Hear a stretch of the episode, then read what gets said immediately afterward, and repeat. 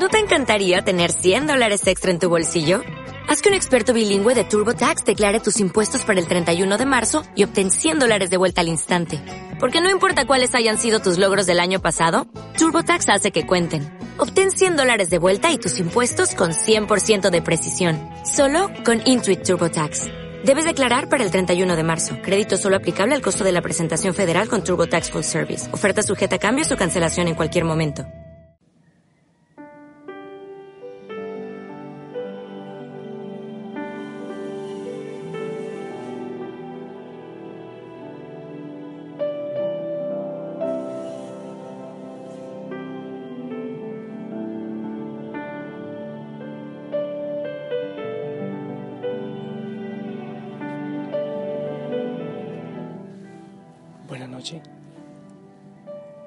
Que el Señor te bendiga.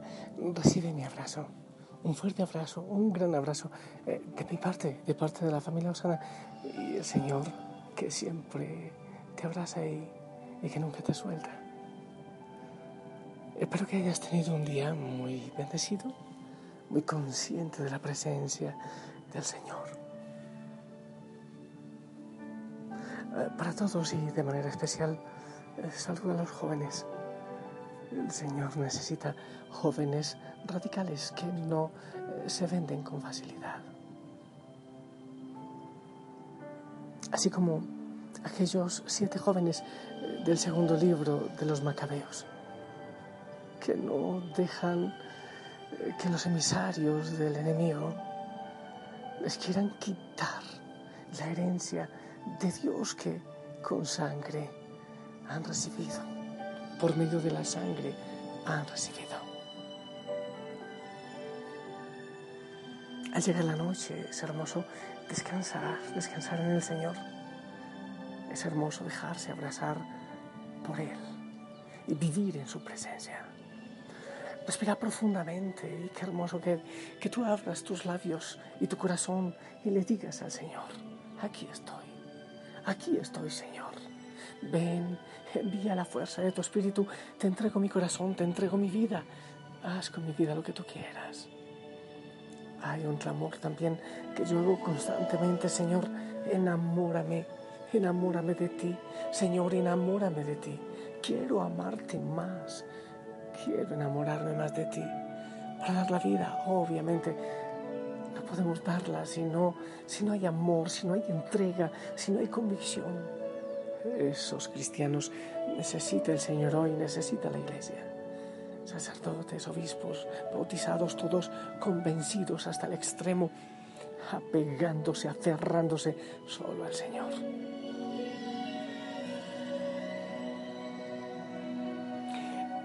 En este tiempo de trabajo en el Monte Tabor, haciendo un, un salón para reuniones, para formación, para encuentros, Susana, Eucaristías, hay mucho ruido, ¿escuchas? No es un helicóptero, son obreros que están trabajando. Hicieron un muro muy fuerte eh, y el piso y va mucha roca. Hace días uno de los chicos llegó y empezamos un tema que, que es, era estresante, de dificultades, de problemas de la comunidad y demás. Después yo le dije, cambiemos de tema.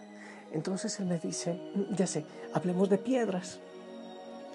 Bueno, y empezamos a hablar de piedras como por bromear. ¿eh? Llegamos a, un tema, al tema de, de Mateo 16. Eh, el Señor le dice a Pedro, tú eres eh, Pedro y sobre esta piedra edificaré mi iglesia y el poder del infierno no prevalecerá sobre ella. Te entregaré la llave del reino de los cielos. Lo que ates en esta tierra será atado y lo que desates será desatado en el cielo. Entonces empezamos a ver las... Primero que Dios necesita piedras. Claro, porque eh, si no se hubiesen puesto las piedras suficientes, entonces este salón quedaba frágil, débil. Se podía caer con facilidad. Entonces, claro, el Señor necesita piedras, necesita rocas eh, para fundamentar su iglesia y lo hace con el Papa.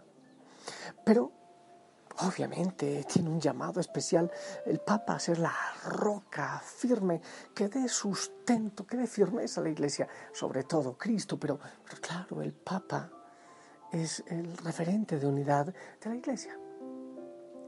Pero también cristianos que sean como rocas firmes.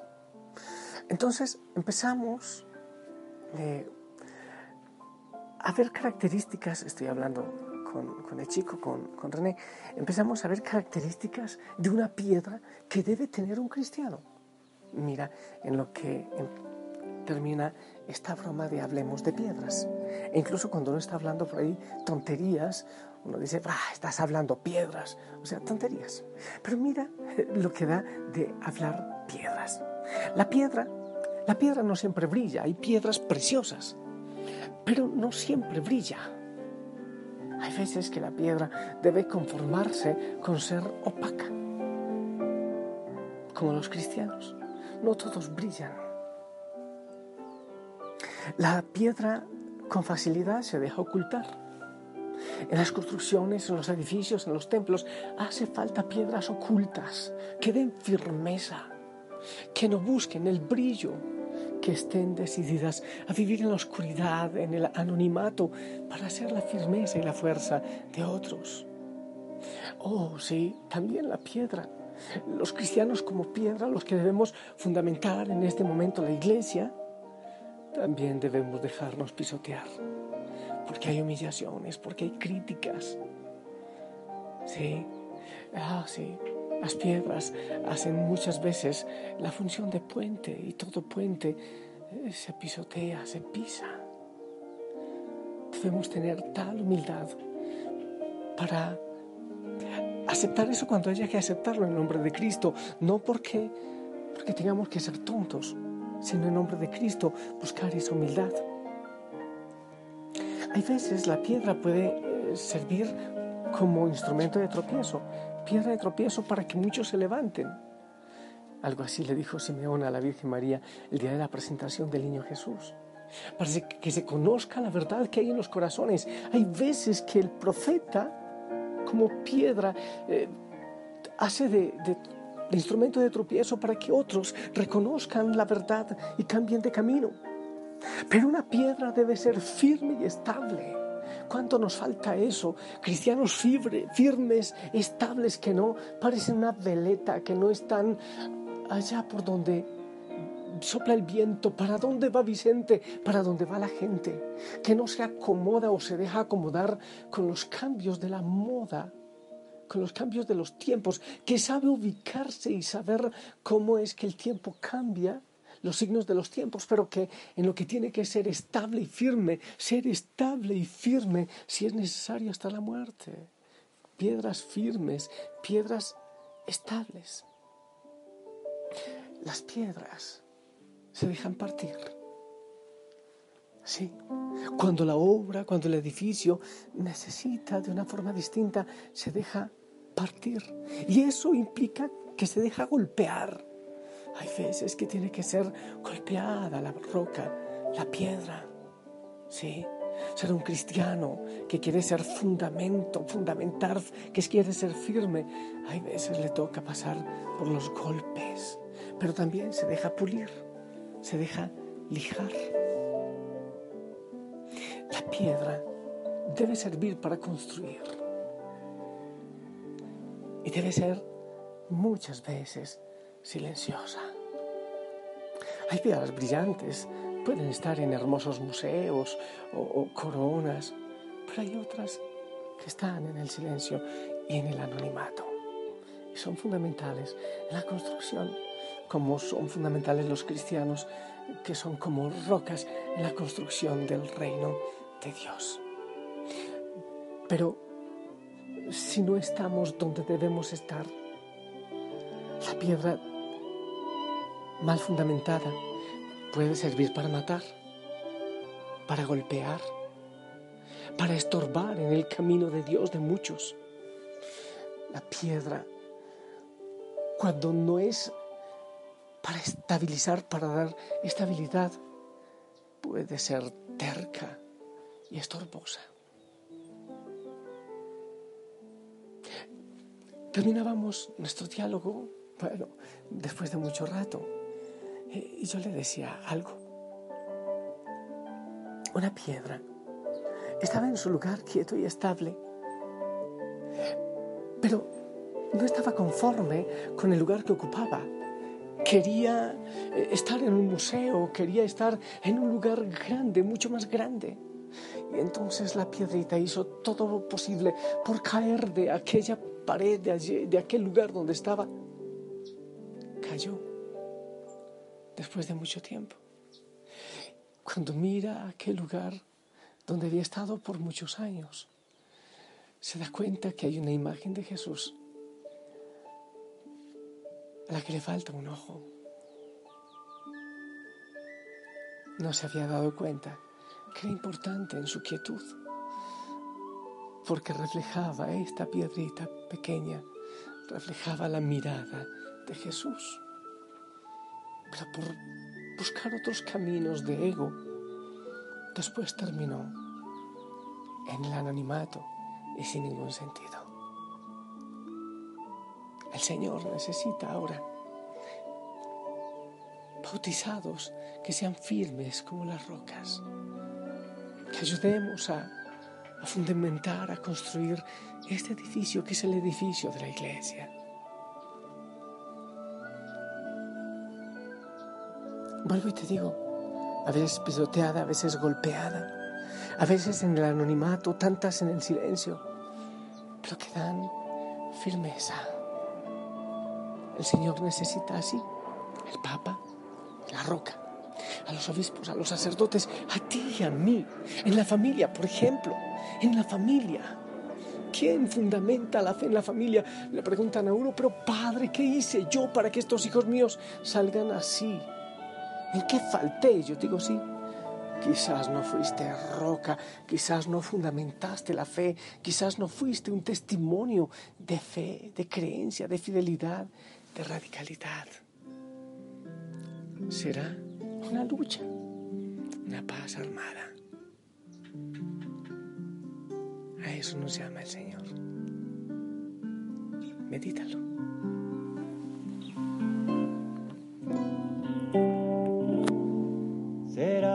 Paz armada, compañeros.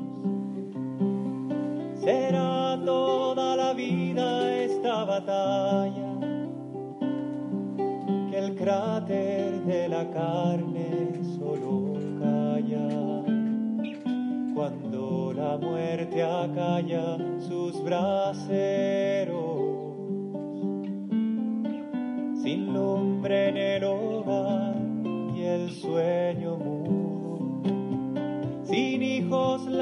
rodillas y la boca, a veces sentiréis el hielo os toca, la soledad os besará a menudo.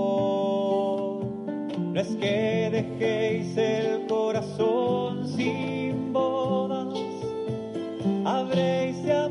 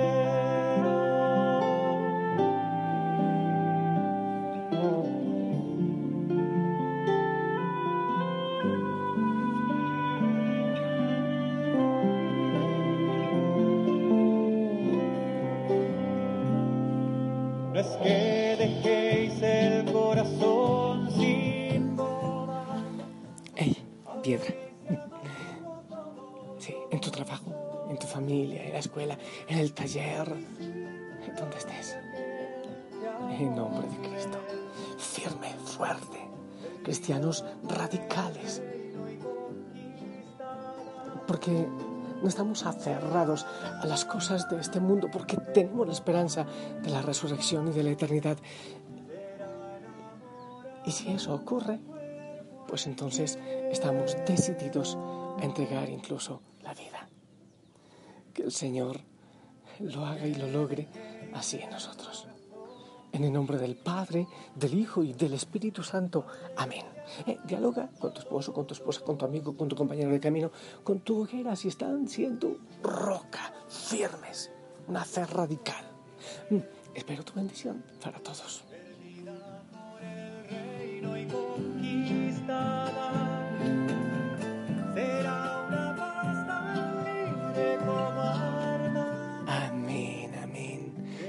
Gracias, gracias por tu bendición. Que el Señor te bendiga. Te abrazo. Que la Virgen María te lleve de la mano. y seguimos buscando ser rocas firmes. Sonríe. Si el Señor lo permite, nos escuchamos mañana. Aquí seguiremos hasta tarde poniendo rocas en el salón.